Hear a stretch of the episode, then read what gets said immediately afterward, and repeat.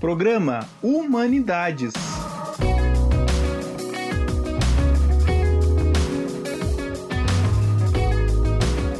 Rádio Ninter, a rádio que toca o conhecimento.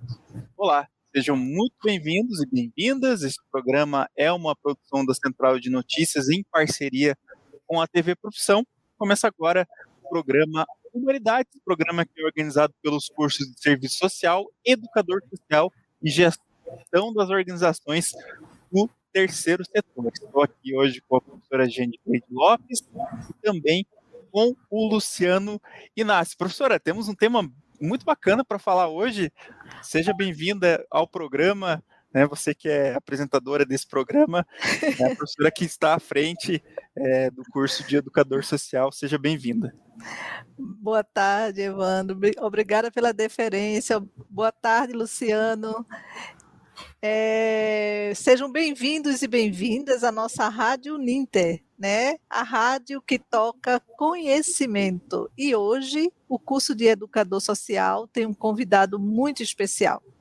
Especial porque ele tem uma prática ativa, militante, foi conselheiro tutelar, hoje é presidente da ACTEP, Associação de Conselheiros e Ex-Conselheiros Tutelares do Estado do Paraná, e vem tratar de um tema de grande relevância social a todas, a toda a sociedade brasileira. O tema de hoje é o papel do Conselho Tutelar na rede de proteção às crianças e adolescentes. Luciano, seja bem-vindo. Primeiramente, eu quero agradecer, honrar a sua disponibilidade em participar aqui conosco. A palavra é sua. Qual o papel do Conselho Tutelar? Boa tarde, professora Jande. Boa tarde, Evandro. É, esse é um tema que eu gosto, adoro muito é, de discorrer ele. Por quê? É, nós estamos aí há 31 anos aí da aprovação do Estatuto da Criança e Adolescente. É, no estado do Paraná, o estado do Paraná foi o primeiro, primeiro estado que teve constituído o Conselho Tutelar, foi lá na cidade de Maringá, em 1990 mesmo. E de lá para cá, a gente sempre diz assim: qual é o papel do Conselho Tutelar? Né? A sociedade tem uma visão do Conselho Tutelar, o poder público tem uma outra visão do Conselho Tutelar, e qual que é o papel do Conselho Tutelar? Então, hoje, para nós, assim, o papel do Conselho Tutelar dentro da sociedade, dentro da rede de proteção, né, é de um ente articulador de política, articulador de política pública, articulador na garantia e na defesa do direito da criança e do adolescente. Por que, que eu falo isso? Porque geralmente a, as pessoas têm aquela, aquela, aquela visão, alguns pais acham que o Conselho Tutelar é polícia de criança e adolescente. Uhum. Outros acham que é o bicho papão, que vai lá no conselho telar, pede para o conselheiro telar dar um susto no filho, né? E às vezes o poder público, alguns entes do poder público acham que o conselho tutelar e o conselheiro tutelar é um braço do seu órgão. Então, é, tem agentes públicos que, que querem determinar para o conselho tutelar atribuições da qual não consta do 136, do artigo 136 da Lei 8.069-90 é, às vezes tem, é, tem autoridade policial que tem o um entendimento que um adolescente que comete ato infracional, é, se ele não vai ficar detido, né, apreendido, que o conselheiro telar tem que ir lá buscar ele e levar para casa, né? E que não é o papel do conselho telar. O conselho telar hoje não é, não, ele não, não faz um papel é, de execução de serviço público ele faz, ele tem um papel de requisição de serviço público. Ele ele está lá junto é, na mesma seara tanto quanto o Ministério Público e, e o juizado. Por que, que eu digo isso? Porque é, ninguém pede para o promotor ir levar uma criança em casa. Ninguém pede para o promotor é, levar, é, pegar um adolescente que precisa de um atendimento numa uma instituição de acolhimento e levar ele para para fazer atendimento psicológico. Ninguém pede isso para o juiz, para fazer isso. Né? Mas todo mundo quer pedir para o conselheiro tutelar. Então, eu, é, o que, que é o importante ter hoje em mente? O papel do conselho tutelar, a instituição conselho tutelar, é um papel de requisição de política pública, de articulação política para a área da infância. Não é articulação política partidária, as pessoas não podem confundir. Né? Quando a gente fala de política, é da política pública, do atendimento da criança e do adolescente. Então, esse é um papel importante que o Conselho Tutelar tem feito nesses 31 anos de existência, tanto do Estatuto da Criança e do Adolescente quanto do Conselho Tutelar. Hoje, no Paraná, nós, é, graças a, a, Deus e graças ao empenho e ao trabalho de, da comunidade, das associações de conselheiros tutelares e do, também dos nossos representantes do Fórum Colegiado Nacional de Conselheiros Tutelares, hoje nós não temos nenhum município no estado do Paraná que não tenha ao menos uma sede do Conselho Tutelar. Então, nós temos 399 municípios no estado e temos 422 sedes de Conselho Tutelar, temos 2.100 conselheiros tutelares atuando no estado do Paraná. Uhum. Essa atuação, nessa atuação, gente, eu fico, eu, eu, eu costumo dizer quando a gente está nas reuniões da, da, da eu digo assim, é, conselho, os conselhos tutelares eles são dominados pela, pelas mulheres. e 85% dos, dos conselheiros em mandato são mulheres, graças a Deus, porque elas também têm um, um entendimento melhor, né? Assim, é, além de, de, ter a prática conselheira, mas tem aquela questão da, do acolhimento diferenciado. O conselheiro masculino, o homem ele já é mais prático, ele já vai mais na, na questão prática, aplicação de medida e coisa arada, mas a conselheira tutelar ali, ela vai e, e, sem aquela coisa do carinho de mãe, não adianta. Então, eu fico feliz que no estado do Paraná, 85% dos nossos membros do Conselho Tutelar são mulheres. Ô, Luciano, você trouxe na sua fala algo bem importante, né? Que é essa questão do, do olhar policialesco sobre a prática que eu vou chamar de educativa do conselheiro tutelar, né? Que quando o conselho atua, ele atua para restabelecer o direito, né? O direito que foi violado de crianças e adolescentes. Quando a polícia, os órgãos, tem toda a própria sociedade tem todo um olhar sobre equivocado do conselheiro tutelar. No nosso entendimento é que isso ainda está pautado numa significação social a partir do olhar do antigo Código de Menores, né, que tinha esse viés policialesco. E, e, isso é algo que é arraigado na sociedade né? Como é que o conselheiro tutelar lida com essas questões assim para ressignificar essas práticas? Então, gente, é importante você colocar isso, porque é, ainda em muitos municípios ainda tem essa situação, aquela coisa de achar que o conselheiro tutelar é, ele é um substituto, né, é, do, daquela figura que tinha do. Ai, meu Deus do céu, da época do Código de Menores, que era. O, do juiz, o, né? Do isso, do poder do juiz. Isso, isso. E, e, as pessoas, elas, elas esquecem de que com a Constituição de 88, as nossas crianças e adolescentes, elas deixaram é, de ser é, tido como um mini adulto para ser um sujeito de direito. Então, ele tem lá, a partir da, da, da aí da, do artigo 226 e 227 da Constituição Federal, foi onde originou a Lei 8.069-90, trazendo os direitos para a criança e adolescente que não tinham. Porque quando a gente, se a gente for remeter lá do Código de Menores, é, o Código de Menores ele era para quem? Era para, para os menores que eles tinham em situação irregular. O que, que era uma situação irregular? A situação irregular era hoje a nossa situação de vulnerabilidade social Sim. Né? Mas hoje, o Estatuto da Criança e Adolescente, ele não é para aquela criança da qual a família está passando por questão de vulnerabilidade social. Ele é para todos, ele é universal. Ele é para criança rica, ele é para criança pobre, é para criança branca, é para criança negra, é para o índio, é para o cigano, é para todos os povos. Então, é, é, essa, essa, eu acho que é da, da, da, do Estatuto da Criança e Adolescente, a, a, essência maior e a importância do Estatuto é essa, a universalização do direito para criança e adolescente. Isso mesmo, e, e isso é, é, um trabalho, no nosso entendimento, educativo, né, o papel do conselheiro tutelar, além de restabelecer o direito às crianças e adolescentes que foram violados, ele tem esse papel de carregar essa outra forma de agir nos contextos sociais, né? E aí tem um conceito bem interessante que faz parte da sua fala, que é o conceito de rede de proteção né? É, a, a, o, o, trabalho em rede, né? Que a gente fala, a rede de proteção. É, é, às vezes, quando a gente fala rede de proteção, as pessoas ficam assim, mas o que, que é uma rede de proteção? né? Como que funciona a rede de proteção? A rede de proteção somos todos nós. Sim. É o Conselho Tutelar, é o Ministério Público, é o Judiciário, são as polícias através da Secretaria de Segurança Pública, são os educadores sociais, são os assistentes sociais, através dos CRAS e CREAS, né? É, são, é a, é a Secretaria de Estado e Municipal da Saúde, através dos hospitais, das unidades de saúde, das unidades de pronto atendimento.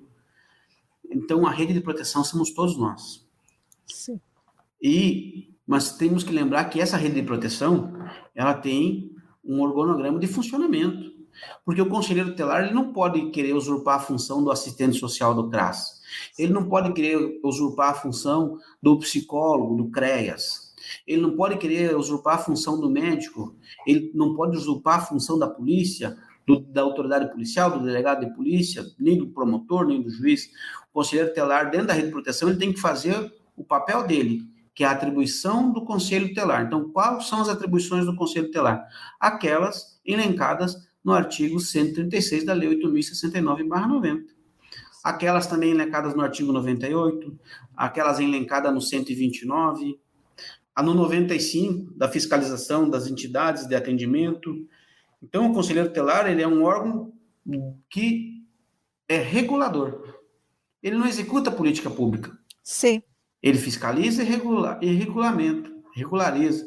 Então, pegamos lá, vamos pegar uma instituição de acolhimento se ela está passando por, por, várias denúncias de mal, maus tratos, mau atendimento às crianças e adolescentes que lá estão acolhidas, qual é o papel do Conselho Telar? De lá fazer a verificação e, se for necessário, encaminhar ao Ministério Público representação para que o Judiciário tome as medidas cabíveis com relação a essa instituição. É o papel do Conselheiro Telar requisitar quando uma criança está fora da escola quando uma criança está fora da educação infantil, quando uma criança ou um adolescente não consegue seu atendimento na, na, na, área de saúde. Apesar que eu digo assim, hoje, no estado do Paraná, a rede de proteção ela funciona muito bem. Tem muito que melhorar, como todo serviço, mas ela funciona bem por quê? Porque a saúde faz o seu papel, a assistência faz o seu papel. Claro que às vezes tem algumas pessoas que não têm entendimento dos, do seu papel e do papel do outro e daí quer delegar ao outro, às vezes, o que é de sua atribuição. Então, a rede de proteção, é, por que, que a gente fala em conceito de rede, né? O, o doutor Murilo, pro, procurador de justiça do Paraná, ele usa uma, uma, uma máquina que é uma engrenagem, Sim. né? Para falar da rede de proteção. Mas eu costumo dizer que a rede de proteção é, é igual uma rede de pesca. Ela são várias malhas é, costuradas uma na outra, juntas, é, e se um, um ente da rede de proteção solta a mão do outro, abre um espaço para que ali a gente vá perdendo as nossas crianças e adolescentes. E é para isso que o Conselho Telar trabalha, os conselheiros telares trabalham incansavelmente, é, alguns, infelizmente, aí por entendimento equivocado dos legisladores municipal, às vezes trabalhando até mais do que a carga horária é, normal, né? É, às vezes quase nem conseguindo descansar. Nesse período de pandemia, é, professora Jane Cleide e, e, Evandro, se vocês souberem o tanto que os conselheiros estelares tiveram que trabalhar além do seu limite, e sem contar assim, que nós perdemos no Estado, é, dos 2.100 conselheiros, nós perdemos 14 conselheiros estelares no Estado na questão da pandemia, infelizmente, né? É, é, proporcionalmente, se a gente for analisar pela quantidade de, de, de a gente fez um levantamento, a quantidade de policial civil no estado do Paraná e a quantidade de conselheiro tutelar, proporcionalmente morreu três vezes mais conselheiro tutelar do que policial civil. A gente não queria que não morresse ninguém, não morresse conselheiro tutelar, não morresse policial civil, mas da questão por ter, terem sido contaminados em ambiente de trabalho, sabe? Então, a gente vê assim, é, claro que eu sei que eu, esse não é o foco hoje da, da, sim, da nossa entrevista, sim. mas é, não tem como a gente falar do Conselho Telar e do papel do Conselho Telar sem a gente relembrar também aqueles companheiros que, infelizmente, acabaram perdendo aí as suas vidas é, no exercício da função, né? Porque sim, mas estavam, é, o que você lá, traz tem a ver com o tema. Né? Estavam lá atendendo plantão, estavam atendendo. Porque às vezes a gente fala assim: ah, o conselheiro está de sobreaviso. O conselheiro, o conselheiro quando está de sobreaviso, ele, tá, ele, ele fica do lado do celular ali naquela tensão uhum. de que se vai ter alguma violação de direito e ele vai lá atender. Né? É, muitos municípios fecharam é, as secretarias, os CRAS, mas queriam que o Conselho Telar ficasse com as portas abertas. Queriam que os cinco conselheiros estivessem lá. Os, os municípios fazendo aquela propaganda para evitar a, aglomeração, mas queria que os cinco conselheiros estivessem dentro da sede do Conselho Tutelar.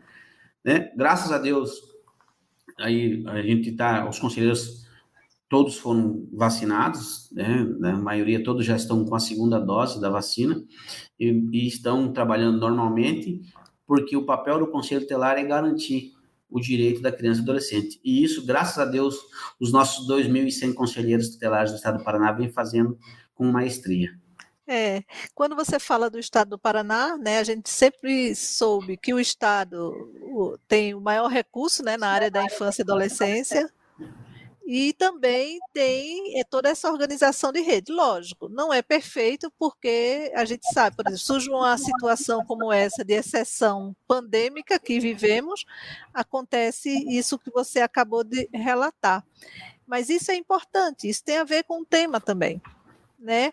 Porque dentro da rede, se toda a rede é composta de todos os entes e dos indivíduos sociais também, né? O, o, conselheiro tutelar ele tem uma função muito importante nisso, porque pela própria denominação, conselheiro tutelar, ele tutela, né? Ele, traz, ele vem com essa prerrogativa da tutela de crianças e adolescentes. O ideal, se nós temos uma legislação de ponta, é porque é bom e é ruim.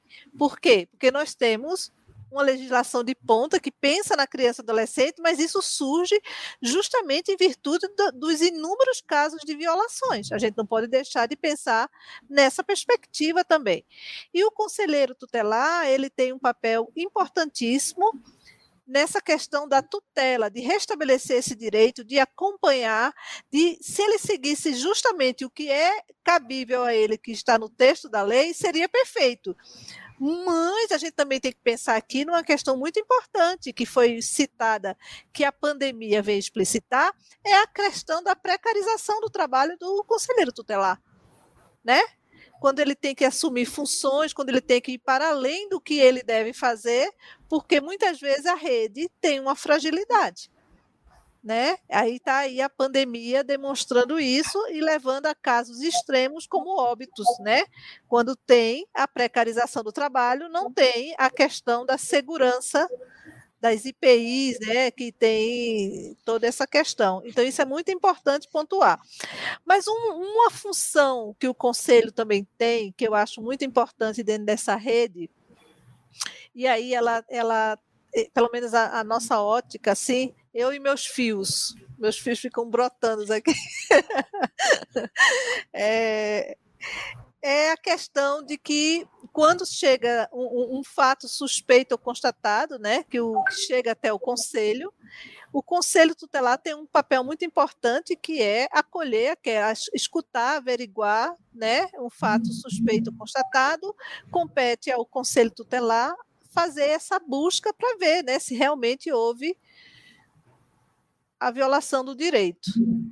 E aí tem um, um ponto muito sensível que eu entendo né, que entendemos, não só eu, mas tem outras pessoas também que entendem, que é a questão de, do dado, da informação que o conselheiro tutelar tem, tem uma ferramenta muito importante que ele pode utilizar, que é o CIPIA, né? CIPIA, CIPIA, né? Que antes, lá em 2010, quando nós abrimos o CIPIA do Estado do Paraná pela primeira vez para ver os índices de violação, tal, ainda se escrevia manualmente e pouco se, se alimentava o sistema.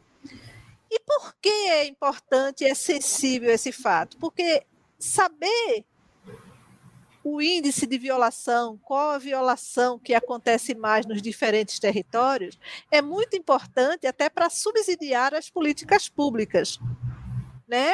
Para se fazer é, políticas públicas mais efetivas e eficazes, para não pegar o dinheiro público e não estar gastando aí a rodão de qualquer forma. Não. Como é que anda esse processo, Luciano? Porque eu entendo que isso também faz parte da, da rede de proteção os dados, né? até para uma atuação mais efetiva. É, o, o CIPIA ele é, ele é uma ferramenta importante para o Conselho Tutelar. Né? O CIPIA ele é o Sistema de Informação para Infância e Adolescência. Hoje o CIPIA ele é coordenado, de, ele, é, ele é de forma online e ele é coordenado pela, pela Secretaria dos Direitos Humanos do Ministério da Mulher e da Família. É, tendo né, os administradores estaduais ligados aí às secretarias de Estado. Aqui no Paraná, o nosso administrador estadual está ligado à Secretaria de Justiça e Família, a SEJUF. É, foi muito, é importante esse teu, esse teu questionamento, professora Jande, pelo seguinte, é, o CIPIA ele foi implantado é, no ano de 2002, que era o CIPIA 2.0, daí ele virou o CIPIA 2.1. Em 2005, ele virou o CIPIA 2.1. E em 2009 foi quando a gente teve a primeira versão online do CIPIA. Por que eu estou fazendo essa, é, esse contexto histórico do CIPIA? Porque desde, desde 99, quando foi criado o CIPIA 2.0, é, o Paraná sempre teve na vanguarda da alimentação do CIPIA. Infelizmente, a alimentação do CIP ela não é 100% no Paraná. Sim. Mas, com relação aos, às outras 27 federações, 26 federações, o Paraná é o que mais alimenta, seguido de, de do Mato Grosso do Sul, São Paulo e Santa Catarina.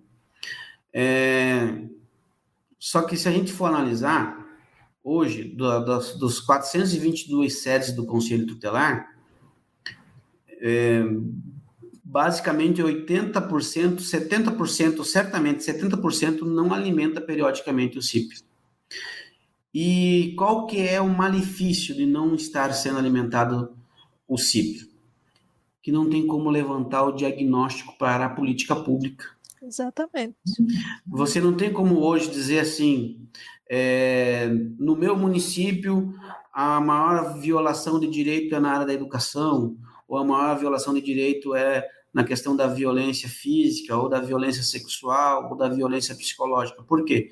Porque ainda os dados são, são relatados manualmente. Mas por que o Conselho Telar não alimenta o CIPIA? Né? Primeira, quando a gente fala isso, a primeira pergunta que a pessoa vai fazer, Luciano, você enquanto presidente da CTEP, me responda, por que, que o Conselheiro Telar não alimenta o CIPIA?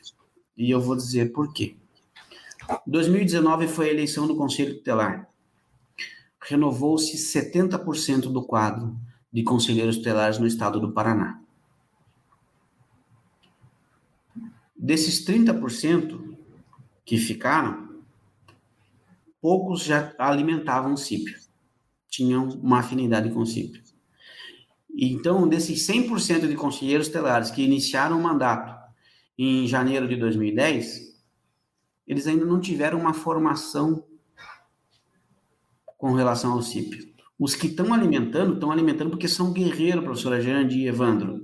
Por, e porque, por um outro lado, alguns municípios fazem é, a, a, contratação de alguns, alguns, as, alguns assessores, consultores, que fazem a formação do CIP. É, ou seja por parte das associações regional, que tem, temos as associações regional que estão a, a, aptas a contratar, a serem contratadas pelas prefeituras para fazer essa capacitação, e temos excelentes é, consultores aí no estado do Paraná que podem fazer isso, ou também alguns consultores é, é, individual né, que vem, vem de outros estados, alguns do estado do Paraná, mas a maioria é de São Paulo, Santa Catarina e Rio Grande do Sul, que vem fazer essas formações é, para o CIPIA. Mas, infelizmente, é, como política de Estado, os conselheiros estelares não receberam nenhuma formação, nenhuma capacitação continuada na questão da, da, da, da de priorizar o cadastro no sistema de informação para a infância e adolescência. Infelizmente. Eu torço que até o final desse mandato, que vai ser é, é, em 2023, que os conselheiros tutelares consigam, e agora, graças a Deus, aí com a questão da vacina, que os, os prefeitos comecem a se atentar a essa questão e comecem aí a, a proporcionar essa formação é, na alimentação do CIPA Web. Do CIPA. Muito bom. É, porque é, muito importante de grande relevância, né, para otimizar o, a, o, recurso público, né, ser mais a rede de proteção ficar mais ativa e saber por quê. A gente tem, por exemplo, a noção de rede, ela, ela se constitui para solucionar um dado problema, um dado dificuldade, né? Ela, uma rede de proteção, ela deveria atuar uma vez sanada aquela situação, partir para outro locus para atuar e estar tá sempre movimentando. Mas não é o que acontece. Na sociedade existe aquela permanência. Por quê? Porque o problema não se, não se esgota, ele, ele está em, em crescimento e não minimizando. Então, é, é, levantar essas questões é muito importante para a gente pensar. Né? Se isso de imediato não pode acontecer, mas para o futuro, que eu espero que seja próximo, ele, a gente possa atuar nessa, nessa perspectiva, né? Porque, e principalmente agora, nesse aspecto de pandemia, que a gente vê que o número de violação de direitos de crianças e adolescentes eles aumentaram. A, a, a, violência contra a mulher também aumentou, violência sexual aumentou. Recentemente eu vi na mídia uma situação assim que me deixou muito mal, aquela situação da menina no Mato Grosso do Sul, né? Que ela foi abusada até a morte, uma indígena, uma menina índia, né? E jogada de um barranco. Então eu fiquei, cadê a rede? Para mim ali ficou evidente a, o buraco da rede. Furo, o furo da rede. O furo da rede. Onde a família, a, o próprio avô que viu a cena e que deveria atuar de forma a tirar, a, foi também abusar, participar do ato. Então, assim, a gente pode ver o, o, buraco né, da rede. Então, nós, nós somos uma sociedade com muitos problemas. Não podemos negar isso. Né? Então, assim, a, a, o conselheiro tutelar ele tem um papel fundamental nessa garantia né, de, de, direitos. Eu acho assim, eu vou continuar sendo uma defensora, uma militante disso, desde sempre. Desde que eu cheguei aqui em Curitiba, Há 32 anos eu estou na mesma tecla. E assim, isso me deixa muito feliz, por um lado, que eu estou sempre articulando, estudando, trazendo pessoas. Por exemplo, Luciano, eu não conheço de agora, né? É, de, já tem uma história, né? Tinha o professor Dorival da Costa, que também estava nessa militância, porque a gente acredita nisso, acredita que uma outra sociedade é possível. Mas, Luciano, eu vou, eu vou ampliar um pouco o leque, eu não sei que horas são, Evandro, eu estou meio perdida. Estamos, estamos com 28 oito minutos já aqui é, de programa. É, isso é bom. Nenhuma perguntinha ainda, né? Professora, então só para a gente, é, a gente não recebeu pergunta, mas só para agradecer aqui então a participação aqui da Luana, que está com a gente, a Daniele Lunques, que ela é estudante, né, aluna de tecnologia em educador social e também é, de licenciatura em sociologia, né? Ela é lá do ah. Polo de Porto Alegre e mandou saudações para a professora Jande. Ah, e a Lília Cabral também acompanhando a gente, a Rosemary Rosa falou aqui que é conselheira tutelar, também está com a gente acompanhando. O Rodrigo Mileta também, conselheiro tutelar lá de Americana, São Paulo também acompanhando a gente, e além da Cláudia Oliveira também né, lá do Polo da Lapa, e a Gilciane Aguiar, lá de Pelotas, também cursa serviço social, é, também, né, deixando um comentário aí, participando. Professora, com você. Que bom, que bom. Agradeço a participação. Eu, eu, sei que depois fica gravada e depois detona as visualizações, os compartilhamentos aqui. É sempre assim. o importante é deixar o registro, né? Histórico. Olha lá, Porto Alegre. Ai, tô... esses alunos me adoram. eu também os amo. Eu queria estar abraçadinho com eles assim, mas não posso, é tudo EAD. né? Que bom. Luciana, é... a gente está falando do estado do Paraná, mas como é que você tem uma noção assim do, do como é que anda o Brasil nessa questão da, da rede de proteção?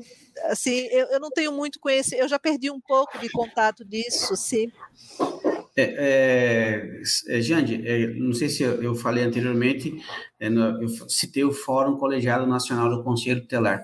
Então, o Fórum, o Fórum Colegiado Nacional do Conselho Tutelar, ele é uma, uma instância de, de, de discussão nacional, é, onde cada estado tem três representantes. Então, tem um titular e dois suplentes. Então, os, o, no, Paraná, no estado do Paraná, os nossos representantes é o Valdomiro Voliski Júnior, é, da cidade de Cafelândia, região oeste do estado. É, o nosso primeiro suplente, que também é o segundo vice-presidente da QTEP, é o Jaime, da cidade de Jaboti, da região da, da Norp. E o nosso, o nosso segundo suplente é o Ivo, é, que é da região oeste do estado do Paraná também.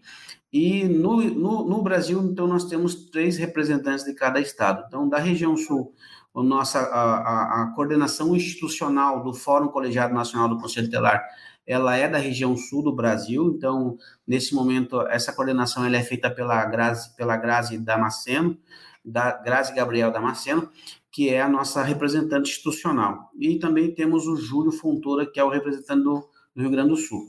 E a discussão a nível nacional, ela passa, além das associações estadual, ela passa pelo Fórum Nacional Colegiado, que faz toda a discussão. E o interessante é assim, é, você falou da questão nacional. O, o fórum hoje está fazendo uma discussão a questão da lei geral do Conselho Telar, a lei orgânica para o Conselho Telar. Ótimo. E que vai ser muito importante para os conselheiros tutelares, para tirar todas aquelas discrepâncias que tem nas leis municipal. Então, nós vamos ter aí, se Deus quiser, nos próximos anos aí, é, e vai passar pela Câmara Federal e depois pelo Senado, a, essa, essa propositura da lei geral. Então, nesse momento é uma minuta, né, onde teve o apoio do Dr. Murilo de Giacomo, é, procurador de Justiça do Estado do Paraná, que esteve junto aí com os representantes do, do FCNCT a nível nacional, fazendo essa discussão, e, e hoje essa minuta ela, ela vem correndo aí até, até sexta-feira, dia 17, ela vai estar está passando por todos os conselhos tutelares para que os conselheiros possam é, analisar a minuta e também possam fazer as suas considerações a esta lei, já que a lei é para os conselheiros tutelares. Sim, então, isso é isso é, e, e, essa vai ser a importância dessa lei geral do Conselho Tutelar. E a discussão nacional, ela, é tudo, é, o que a gente discute aqui no estado do Paraná é o que São Paulo está discutindo, é o que o Mato Grosso está discutindo, que a Bahia, o Sergipe, o Maranhão, todos os estados estão sempre na mesma discussão. Por quê? Porque, infelizmente, é, o Conselho Tutelar não vai ser diferente aqui no Paraná, em Curitiba Sim. ou em São Paulo. Ele, é, o Conselheiro Tutelar ele tem a, a, a, mesma atuação a nível nacional. E qual que é? A garantia de direito de criança e adolescente.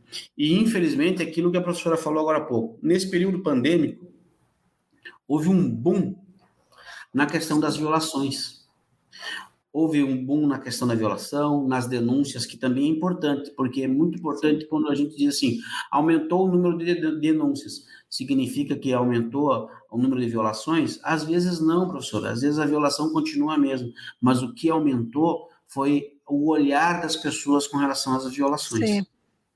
Né? Então, e, e, e, voltando na questão do CIP, é, o, mais importante de tudo é que essas violações estejam lá no CIP, para quê? Para que possa ser criado um diagnóstico municipal, estadual e nacional das violações contra criança e adolescente, para que possa ser criado e liberado políticas públicas pelo CMDSA, pelo ICEDECAS, pelo CONANDA, para que os municípios, estados e a União possam implementar as políticas públicas. Sim, isso é muito importante. E, e eu acho que a gente já está finalizando. Você teve acesso à pesquisa de 2010 sobre a abertura do CIPIA, Luciano? Tive, professora. Tive. Teve, né? E lá a gente abriu e nós apontamos algumas fizemos algumas inferências sobre o que seria apropriado ser realizado para que pudesse estar otimizando melhor as políticas públicas. Então, 2010 para cá, isso foi engavetado. Infelizmente. Né?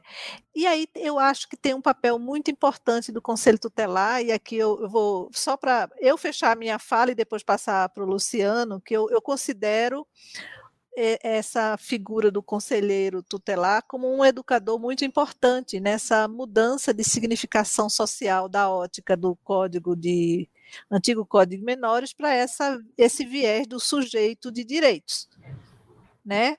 Porque um dia o conselheiro tutelar ele vai assumir outra denominação porque os, as crianças e os adolescentes vão se apropriar da sua própria voz para poder estar colocando em prática essa busca pelos seus próprios direitos. Esse é o sonho, essa é a utopia. E aí tem uma, uma eu acho que um, um, dos papéis do conselheiro tutelar nesse, nesse viés da educação seria esse, de apropriar a população para exercer justamente esse controle social das políticas públicas do, dos quais elas são alvo. Isso ainda é um sonho, entendeu? Porque fica essa essa questão das políticas, do recurso preso, não vai, vai para onde? Vai para algum lugar. Ele vai ser destinado para algum lugar, né? Mas para onde? Ninguém controla isso. Quem deveria estar exercendo essa cidadania ativa seria as próprias crianças e os adolescentes né? Porque eles são sujeitos de direitos e têm direito a vez e voz. Só que as práticas educativas, tanto escolares como não escolares, ainda não possibilita esse viés de participação, essa esse olhar antenado para que crianças e adolescentes sejam todos, e não só as crianças que muitas vezes são alvo da. estão abaixo da linha de pobreza, né, que são as mais vulneráveis, né? E quem não está na linha de pobreza ou abaixo dela, tem uma forma de, de esconder as violações que são lhe são cabidas. Então, assim, eu acho um papel importantíssimo do Conselho Tutelar também exercer essa, essa função de educador para a participação social, articulado com educador social, que tem esse papel, articulado com o agente comunitário de saúde, que também tem esse viés mais popular, articulado com o educador popular. Então, isso é muito importante. Esse é o meu sonho. esse é um sonho, uma utopia, para que a gente. Na minha tese de doutorado, que eu analisei a política pública do Estado de Paraná no, no período do governo Requião, todos os períodos do governo Requião, houve ações, houveram ações, teve a política, só que o que prevaleceu foi o melhor interesse do adulto. Entendeu? E quem é que vai verificar isso? Eu sonho que sejam as próprias crianças e adolescentes e também a própria juventude sabe? Então, isso aí é, um, é um, uma provocação a todos os conselheiros e conselheiras tutelares, né? Que esse é um sonho bom de ser sonhado. É, na, na verdade, a gente, se a gente for lembrar a essência é, do conselheiro tutelar, hoje, hoje a gente pensa muito que o conselheiro tutelar tem que ter curso superior, o conselheiro tutelar tem que ter pós-graduação, mas a gente tem que lembrar o seguinte, professora Jandir, a essência do conselho tutelar, quando foi criado, era para ser um agente da comunidade, porque era, é aquela pessoa, aquela liderança que conhecia, que conhece as mazelas da comunidade, sabe quais são as dificuldades e saberia como levantar as dificuldades para a política pública. É, mas, infelizmente, hoje, é, eu vejo, tem municípios e estados que eles pensam em, em se pudessem, né? Não pode porque é, o estatuto ainda não, não permite, eu peço a Deus que não apareça nenhum parlamentar alucinado para querer fazer alguma alteração na lei nesse sentido, é, infelizmente, apesar que nós temos um presidente que queria rasgar o Estatuto da Criança e Adolescente, é, mas, desculpa eu, eu puxar esse viés, mas é a realidade nacional. É, mas, assim, o, o importante, é, professora, quando a senhora diz assim que o sonho é que as crianças e adolescentes elas se apropriem, mas antes delas se apropriarem, a comunidade tinha que se apropriar Sim. desse direito e lembrar que é, o, o, ter o conselho tutelar, o conselheiro tutelar ali, às vezes dentro da, da sua casa, no seu portão, não é para dizer que tem vergonha, sabe? Mas é para dizer assim, ó, o conselho tutelar está aqui atuando para defender o meu filho, meu neto, meu sobrinho, meu primo, para defender o direito da criança e do adolescente. Isso é o mais importante. E a hora que a comunidade se apropriar disso, aí as coisas vão começar a mudar, professora. Vão Isso. mudar é. dentro, dentro da esfera municipal, da esfera estadual e também da esfera nacional. Eu também tenho esse sonho de que a criança e o adolescente sejam os detentores aí, né, dessa premissa. Mas ainda temos muito a caminhar para isso. Enquanto isso não acontece, nós temos que pedir a Deus discernimento aos nossos conselheiros tutelares para que eles possam exercer a sua atribuição né, dentro do, do, do, das diretrizes do Estatuto da Criança e Adolescente. O, o Rodrigo Mileta, ele, ele só, é, só é, é, dando um retorno para ele aqui, ele colocou, vamos falar sobre as canetadas que o Conselho Tutelar ainda recebe, por exemplo, do, do Ministério do, do, Ministério Público do Trabalho. Não é só do Ministério Público do Trabalho, não, Rodrigo.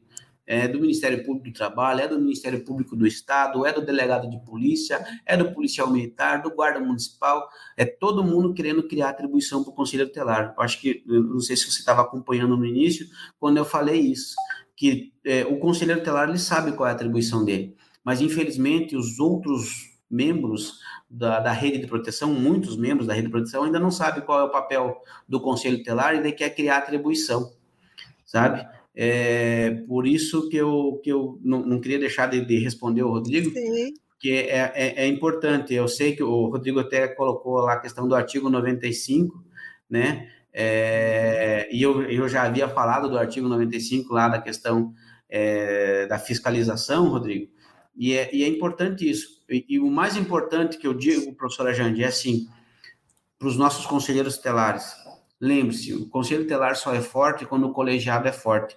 O colegiado são os cinco conselheiros. Quando os cinco conselheiros se apropriarem dos 267 artigos que tem no Estatuto da Criança e Adolescente, ninguém vai determinar o que o conselheiro telar tem que fazer. Sim. Por isso que ser conselheiro telar, além de aplicar medida protetiva, além de requisitar serviço público, ele tem que estudar a lei, a legislação, a Constituição Federal, o Estatuto da Criança e Adolescente, é muito importante isso. Eu queria, professora, não posso é, sair desse encontro sem agradecer os meus companheiros, eu digo Sim. companheiros por quê? Porque são os presidentes das associações regional do Estado do Paraná que as associações regionais são que dão suporte à ACTEP, que é a Associação Estadual. Então, eu gostaria aqui de agradecer o apoio da Helenise, da Associação de Curitiba, do Ayrton, da Associação do Leste, da CETELeste, do Jaime, da Associação do Norte Pioneiro, da Vilma, da Associação Centro, do Iranei, da região de Campo Mourão, da CONCAN, do Renato, da, da ACTESP, que é a Associação da região sudoeste do estado do Paraná, da RUT, da, da, da CTR Maringá, do Maicon, da CT Entre Rios, que é da região noroeste do estado, da nossa companheira Rose Santana, da Associação dos Conselhos Estelares de Londrina, e também do nosso companheiro Marcos Sandoval, que é o vice-presidente da ACTEP e que é o presidente da ACTOP, que é a Associação dos Conselhos Estelares do Oeste do Estado do Paraná. É, eu gostaria mais uma vez de agradecer a Uninter, agradecer à Rádio Uninter por abrir esse espaço para a Quitep, para os conselheiros estelares do Paraná, para a gente estar sempre aí é, discutindo e trazendo à baila a situação do Conselho Telar no Estado e também do, do nosso nacional aí, junto com os nossos representantes do FCNCT. Agradeço a você, Luciano, que teve essa disponibilidade, não recuou em nenhum momento, atendeu assim imediatamente. Quero agradecer também a participação de todas e todos aqui no chat. Eu acho que o Rodrigo é conselheiro tutelar, não é isso? É, Rodrigo, eu acho que sim. Eu acho que o Rodrigo. Sim, ele, ele é conselheiro é tutelar. É conselheiro ele citou tutelar. aqui. Ele até, até citou aqui, professora, que ele falou que, complementando aqui, né, agradecer né, a participação dele por esse por esse comentário, e ele até fala assim, que ele entende, né, na opinião dele, né, que, que a visão, é, o mais rico do conselheiro tutelar é a visão de rua, conhecer o território, conhecer a é. cultura, os costumes do povo, né, Também e acho. o conselheiro tutelar, tutelar não foi feito para ficar somente na sede, sim, onde não. estiveram ocorrendo né, as violações de direitos. Então, só para deixar o comentário aí que ele trouxe como exemplo, né, que acho que enriquece ainda mais o, o debate, né, para complementar a fala do, do Luciano e da professora Gente Cleide. Professora. É, é, muito importante isso. Eu concordo piamente com ele, né, com o Rodrigo, assim, e que quando estava falando dessa do conselho sair realmente dessa sede, é, o conselho chegar mais junto dos contextos comunitários mesmo, né, ser mais afetivo. Isso é um sonho, hein? A gente, eu acho que um sonho que se sonha junto, ele tem uma tendência a se efetivar. Eu, eu ainda prezo por isso. Eu, eu ainda luto por isso. Essa é a sociedade que eu vislumbro. E, de certa forma, né, quando nós estamos nessa situação que coloca todos nós no lugar de recolhimento, eu não me sinto confinada, mas eu me sinto recolhida num espaço menor, faz a gente repensar justamente os nossos sentires, as nossas formas de trocas, as nossas formas de consumo, né? E, e, e eu acho que é um momento crítico, difícil, doloroso, mas que a gente pode jogar boas ideias para serem efetivadas. E aqui eu acho que a gente deixa essa, esse registro do conselheiro tutelar se aproximar dos contextos, né? colocar, ser amigo da, da população. Eu sempre penso no Japão, que por, por outro viés, que é o policial no Japão, ele é policial comunitário, né? Ele se aproxima da população, né, para é, então, assim, não estou fazendo nenhuma analogia com, com o conselheiro, não é isso, mas assim, é resgatar essa ideia essa ideia de conjunto, de humanidade que todos nós precisamos. Eu vou, para finalizar aqui minha fala, só vou relatar. Houve uma época que eu morava num, num, condomínio onde era muito grande e tinha muitas crianças, era quase um, uma chácara. E teve uma mãe de uma criança que entrou no meu apartamento adentro, querendo bater no meu filho. A mulher entrou transtornada e ela não ouvia, eu tive que proteger meu filho, aí ela não, é uma briga de criança, né? Eu tentando controlar ela e nada. Aí eu fui até o conselho tutelar para fazer a denúncia, não por nada, só porque eu queria que ela ouvisse. E o conselheiro tutelar recusou a minha denúncia porque eu não me enquadrava na categoria das pessoas que não era uma violação de direito. Essa foi a resposta que eu tive. E não é bem assim certo?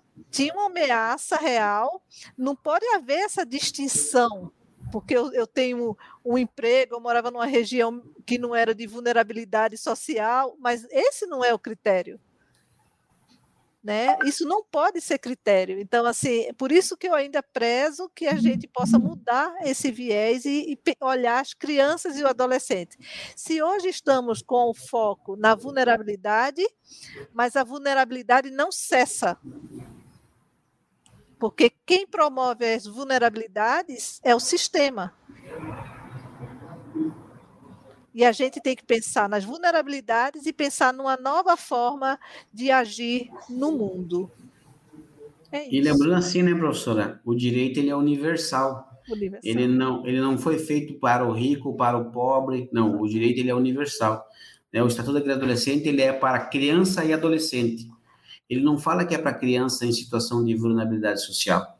Isso. Ele fala que é para criança em situação de risco ou de violação de direito. Exatamente. No momento que o seu filho é, quase sofreu uma agressão por parte da, dessa pessoa, ele estava sofrendo Exatamente. uma violação de direito. É. E, e aí, infelizmente, é. nessa época, o conselheiro telar, por às vezes um pouco de falta de entendimento, acabou aí não é. fazendo o seu papel, né, que era é, ao menos de registrar essa, essa violação, que às vezes pode ser que não foi a primeira, professor. Seu Exatamente. filho pode ter sido a primeira vítima dessa senhora. Exatamente. Ou ter sido vítima. Mas, e, se tivesse mas... esse, se tivesse esse diagnóstico, esse levantamento, saberia que a pessoa tem, tinha, já tinha uma, uma, uma maneira é, meio que corriqueira de, de violação. Exatamente, mas sabe o que é melhor? Porque eu não parei aí, eu fui parar aí. Eu fiz uma denúncia. Eu fiz uma denúncia na, nas pequenas causas, aí ela foi chamada. E quando ela foi chamada, eu fui sozinha, eu e eu. E ela foi aparato de advogado. Ela chegou e, não, eu queria, eu vim, né, escutar para ver se ela quer algum recurso. Eu fiz, não, eu não quero nada, eu só quero que você me escute. eu só quero que você entenda que crianças brigam, brincam, brigam, brincam e está tudo certo, não houve nada, eles são da mesma idade. Essa mulher chorou, essa mulher pediu mil perdões e hoje é minha amiga. Entendeu? Porque às vezes as pessoas se encontram num estado de cobranças externas, de doenças, de, do fazer das atribui atribuições cotidianas, que as pessoas perdem o controle sabe? E a gente tem que ter esse, essa compreensão também. E eu estou sempre lembrando desse fato. Hoje o meu filho é adulto, o, a, a, filha dela também é adulta e todos rimos dessa situação. Então foi tudo teve um final feliz, mas nem sempre é assim. Exato. Né? Então a gente tem que ter esse olhar mais ampliado. Então, Luciano, mais uma vez eu te agradeço, agradeço a todas e todos, agradeço ao Evandro, foi um papo muito bom esse. Espero que nós possamos desenvolver nossas ideias futuras aí, né? E outras lives virão. E esse é um canal que eu quero também chamar conselheiros tutelares para estar tá falando aqui ser um canal para conselheiros tutelares falarem da sua prática, se expressar. Eu acho que o lugar de fala é muito importante para que a gente possa avançar, sair do lugar onde a gente se encontra. Tá certo? Professora, só para finalizar, eu queria agradecer ao Evandro aí, né, por estar nos, nos auxiliando aí nessa apresentação, agradecer à professora, agradecer ao Ninter pela oportunidade. É, dia 18 de novembro é o Dia Nacional do Conselheiro Tutelar. É, caso a Rádio Unite tenha interesse, a gente indicar um conselheiro tutelar para fazer aí um bate-papo no Dia do Conselheiro também. É, a Actep está aí à disposição. E, e, dizer que do dia 15 ao dia 18 de novembro nós vamos ter o 11º Congresso, que é o Congresso Sul Brasileiro de Conselheiros Tutelares, que vai estar acontecendo no estado do Rio Grande do Sul, na cidade de Viamão. E é, por que eu estou falando isso? Porque quando nós fizemos a nossa edição do, do décimo Congresso, que foi aqui na cidade de Curitiba, nós tivemos o apoio na logística por parte dos acadêmicos de serviço social da Uninter, é, sob a coordenação do professor Dorival, é, os acadêmicos eles participaram dos cinco dias que foi o Congresso de Curitiba, o Congresso em Curitiba, eles participaram e fizeram é, uma um, um, um, compilar, uma espécie de, anal do Congresso, e isso foi muito importante para nós aqui no estado do Paraná, ter uh, os acadêmicos de serviço social da Uninter junto com a gente. Então, eu gostaria aí de, de estender o convite para que quem, quem quiser e puder participar do 11º Congresso, ele vai estar acontecendo esse ano no estado do Rio Grande do Sul. E agradecer ao Uninter, que sempre esteve de portas abertas aí para a Associação dos Conselheiros Estelares, através do, do saudoso professor Dorival e também da professora, do, da professora Jane Cleide, que também é nossa parceira de sempre. Obrigado pela oportunidade e um abraço a todos. Obrigada, Luciana. A gente conversa sobre essa parceria, certo? Fazemos uma reunião e vamos, vamos seguir. A gente não tem que parar nada, a gente tem que seguir. O congresso vai ser presencial? Presencial, vai ser presencial. É, a questão é que todos nós estamos online, né? É, a maioria da população está online, isso é verdade. É, mas, mas o gente... congresso vai ser presencial, de 15 a 18 de novembro. Certo, mas a gente pode ver uma forma de articular. Vamos conversando sobre isso, né? E, a gente conversa que está aí em cima, a gente tem que conversar meio rápido sobre essa Sim. questão. Tá certo? Uhum. Tá bom, obrigado, professora. Então, Tchau a vocês, fiquem bem, se cuidem e até a próxima. E vamos combinar também a nossa próxima rádio e uma live no dia do educador, do dia do conselheiro tutelar. E, é combinado. Mesmo, professora, o espaço fica aberto aqui também, se quiserem é, fazer algum algum evento, algum, algum encontro sobre o dia do conselheiro tutelar, o espaço da rádio também está tá aberto para qualquer transmissão. Pronto, Obrigado, então.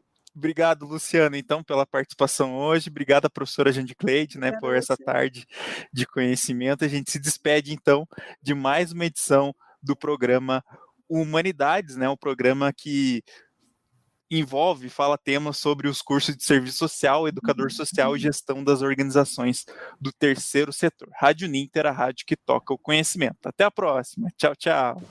Programa Humanidades.